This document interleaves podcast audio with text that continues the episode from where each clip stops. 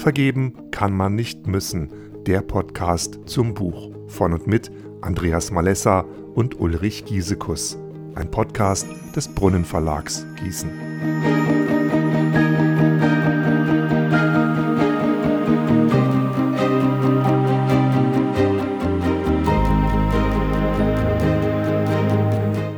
Herzlich willkommen, mein Name ist Stefan Loss. Vergeben kann man nicht müssen, so heißt ein Buch, das der Journalist Andreas Malessa gemeinsam mit dem Psychologen Ulrich Giesekus geschrieben hat.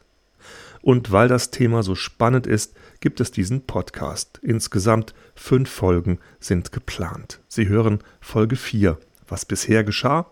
Wir haben über Schuld gesprochen, über Schuldgefühle, über Vergebung und die Frage, ob man als glaubender Mensch unbedingt und immer vergeben muss. Heute geht es nochmal um das Thema Vergebung, aber in einem etwas anderen Kontext. Vergebung gilt das auch für Kriegsverbrecher. Kann man also Menschen wie Idi Amin, Adolf Hitler, Josef Stalin und all den anderen Despoten und Massenmördern vergeben?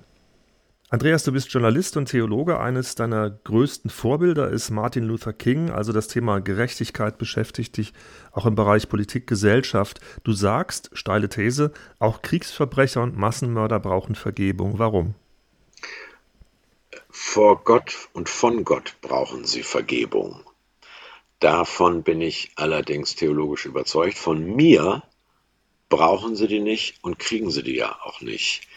Und ob und wenn ja, wie Gott ihnen ihre Verbrechen verzeiht, das ist Gottes Sache, das entzieht sich meiner Vorstellungskraft. Äh, kann ich mir überhaupt nicht vorstellen, soll aber wohl so sein. Aber ehrlich gesagt, ich muss ja zunächst einmal mit den Folgen oder Kollateralschäden oder Sekundär- und Tertiärfolgen von Kriegsverbrechen, Krieg und Vertreibung und sonst noch was fertig werden. Äh, die Schwierigkeit, warum ich finde, dass die, sei es vor oder nach ihrem Tode, äh, Gerechtigkeit, Gottes Gerechtigkeit erfahren müssen und werden, äh, ist, ich kann immer nur reden über das, was wir heute haben.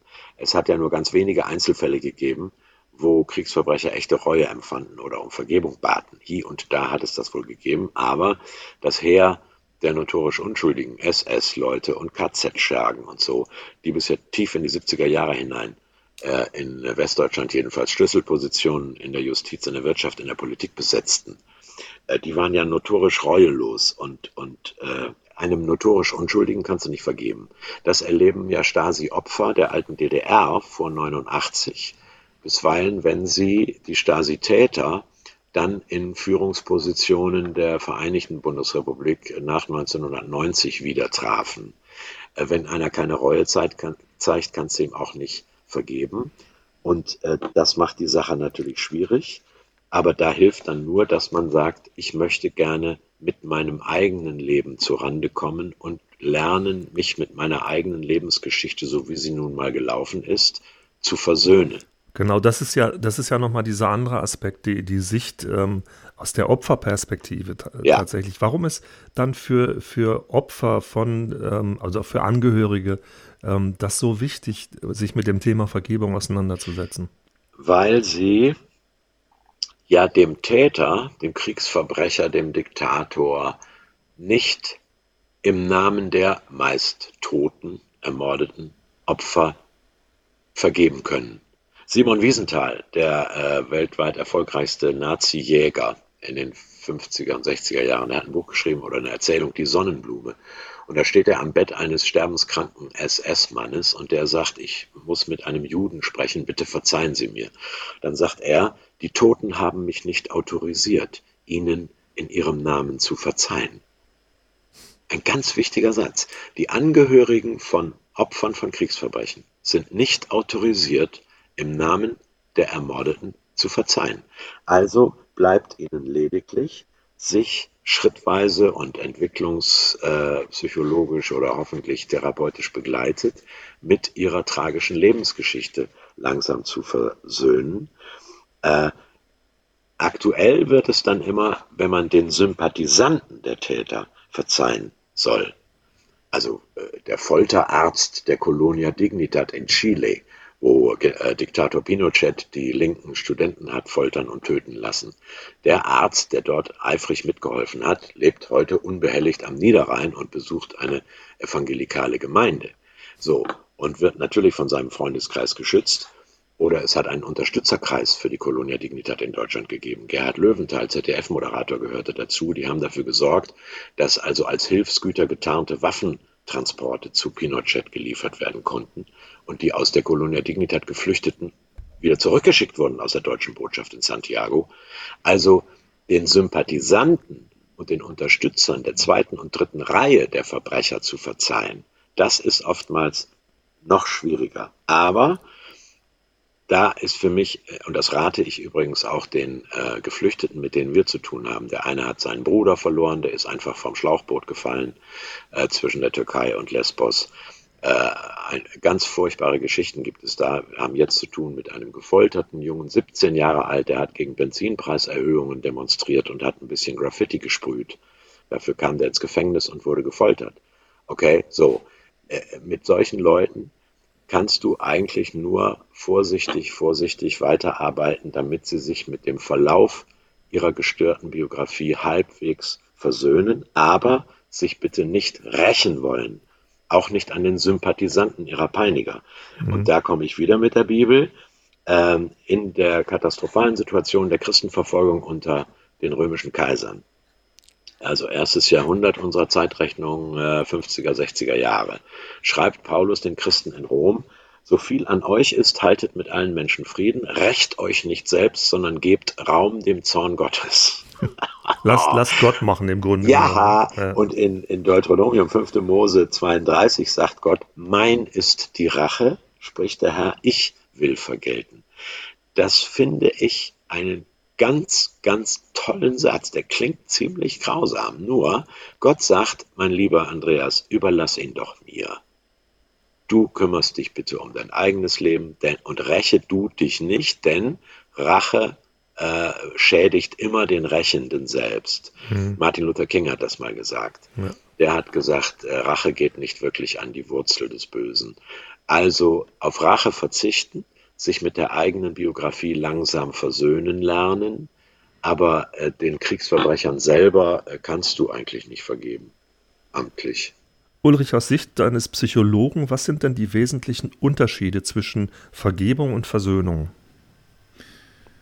Ähm, Vergebung kann einseitig sein. Ich kann einer Person vergeben, ohne dass ich sie je wieder sehen möchte oder je wieder sehen werde.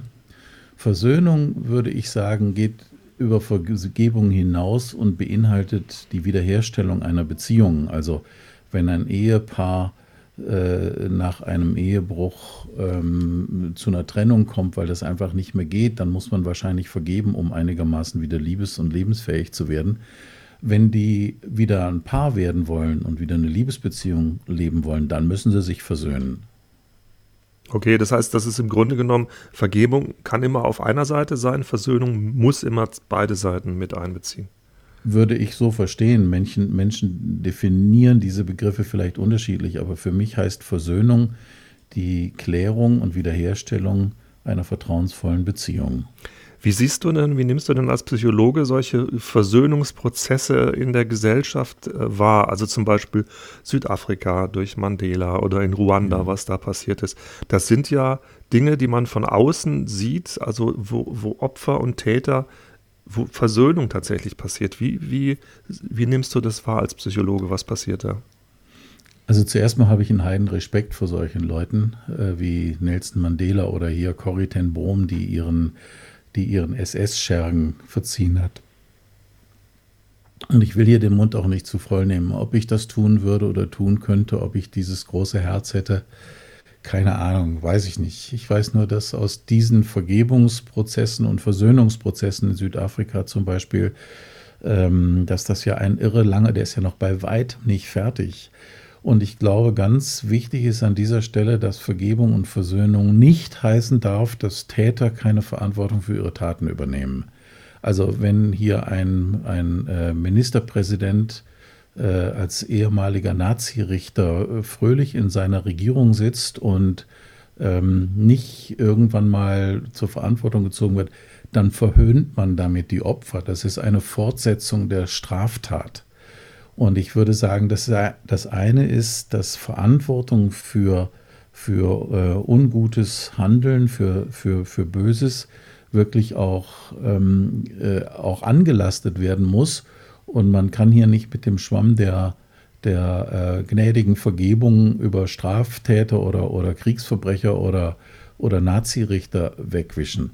Aber wenn es um die persönliche Bewältigung des traumatisierenden Handelns ist, dann könnte ich mir vorstellen, dass so eine Versöhnung eben wie zum Beispiel, wenn sie denn in Südafrika weitergeht und weiter gelingt, äh, dann wirklich gelingen kann. Allerdings auch nur, wenn dann der Rassismus auch irgendwann mal nachlässt und aufhört. Wir können nicht Rassismus weitermachen und dann Versöhnung für die Straftaten der ähm, Täter haben. Ich habe jetzt in letzter Zeit sehr, sehr intensiv, weil ich ja lange in den USA gelebt habe, den Prozess gegen Derek Chauvin im, im Mordfall ähm, Derek, ähm, George Floyd verfolgt. Ich habe äh, vieles live gesehen. Das ging dann deswegen, weil die sieben Stunden Zeitunterschied die mir die Möglichkeit gaben, nachts mal das eine oder andere zu lesen. Und ich finde, ähm, die persönliche Schuld von dem, von dem Derek Chauvin, die können wir nicht beurteilen. Und ob der Vergebung braucht oder, oder Strafe für ihn, ist das uninteressant. Aber für die Gesellschaft ist das wichtig. Wie sollen ähm, schwarze äh, Opfer von Polizeigewalt ähm, eine Vertrauensbeziehung zur Polizei bekommen, wenn sie wissen, Polizisten werden für ihre, für ihre Tötungsdelikte gar nicht zur Verantwortung gezogen. Also ich glaube, das sind zwei unterschiedliche Aspekte. Auf der einen Seite, damit eine Gesellschaft funktioniert, müssen Menschen wissen, dass böse Menschen für ihr böses Handeln äh, zur Rechenschaft gezogen werden. Eine ganz andere Sache ist, wie gehen Täter und Opfer mit ihrer individuellen Schuld zu. Und wenn dann es irgendwann mal gelingen würde, dass ein äh, äh, Mensch aus der Familie Floyd zu dem Derek Chauvin geht und sagt, ich habe dir verziehen, dann ist das für die beiden möglicherweise ein ganz, ganz zentraler Aspekt. Aber für die amerikanische Gesellschaft und für den Rassismus in den USA und so, glaube ich, ist es dringend notwendig, dass ein solcher Straftäter tatsächlich auch endlich mal verurteilt wird und damit der Staat auch klar und eindeutig sich auf die Seite der Opfer stellt. Andreas, als Journalist bist du immer nah am Geschehen in Politik und Gesellschaft. In der nächsten und letzten Folge von unserem Podcast, da sprechen wir über die aktuelle Situation in Deutschland. Stichworte Lockdown, Anti-Corona-Demos, Hasskommentare und so weiter. Warum ist es gerade heute, gerade jetzt in diesem Kontext wichtig, über Themen wie Schuld, Vergebung, Versöhnung zu sprechen? Ein Statement von dir. Weil es hm, zum ersten Mal seit der Gründung der Bundesrepublik gewählte Abgeordnete in den Länderparlamenten und im Bundestag gibt, die a.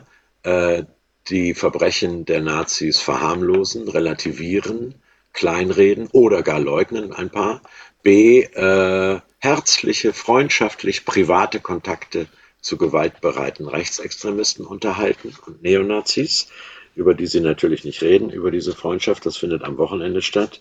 Und weil wir ähm, um es mal mit dem berühmten Theaterstück von Max Frisch zu sagen, Biedermann haben, der den Brandstiftern die Streichhölzer gibt und die Lunte verlegen hilft. Ähm, deswegen ist es wichtig, dass wir a. ein äh, unverstelltes Verhältnis zur Bearbeitung unserer deutschen Vergangenheit behalten, b. übrigens auch Kolonialvergangenheit, das ist in einer multikulturellen, äh, global wirtschaftlich vernetzten Gesellschaft unbedingt nötig, dass wir natürlich auch über die äh, deutschen Verbrechen in Ostafrika, Tansania, äh, Tansania, Kamerun und Namibia reden. Ähm, es ist nötig, weil nur durch das Offenlegen von Fakten und das Ansprechen der ein ehrlicher Dialog entsteht und dann man auch von Mitschuld, Mitverantwortung. Es gibt keine Kollektivschuld. Ich bin 1955 geboren, zehn Jahre nach Kriegsende, aber als ein Besitzer eines deutschen Passes stehe ich weltweit immer, erst recht einem jüdischen Menschen gegenüber, im Schatten der deutschen Geschichte. Ne, davon kann ich mich nicht lossprechen. Das gehört immer dazu. Also Schuldvergebung ja. aktuell, aktueller denn je, würdest du sagen? Unbedingt und zwar mit einem wunderschönen äh, Ziel, nämlich dem Ziel eines gut seriös und faktengesichert informierten mündigen Bürgers, der a. die Rechtsstaatlichkeit, b. die Demokratie, c. die Gewaltenteilung nicht verachtet, verspottet oder gar äh, unterminiert, unterhöhlt, wie das in Deutschland Menschen tun, sondern der für all die Errungenschaften unseres demokratischen Rechts- und Sozialstaates, die in den letzten 70 Jahren entstanden sind, auch einsteht. Das finde ich ein sehr lohnendes Ziel und da engagieren sich äh, Christen wie Nichtchristen, Männer wie Frauen äh, ehrenamtlich ganz bewundernswert. Ob Vergebung auch ein Thema ist für Kriegsverbrecher, das war in dieser Folge unser provokantes Thema. In der nächsten Runde, Folge 5 der kleinen Podcast-Reihe Vergeben kann man nicht müssen, wird's brandaktuell. Vergebung in Zeiten von Lockdown, Corona-Demos und Aluhüten. Es bleibt also spannend. Bis dann, wir hören uns, Ihr Stefan Loss. Vergeben kann man nicht müssen. Das war der Podcast zum Buch von und mit Andreas Malessa und Ulrich Giesekus, eine Produktion des Brunnen Verlags in Gießen.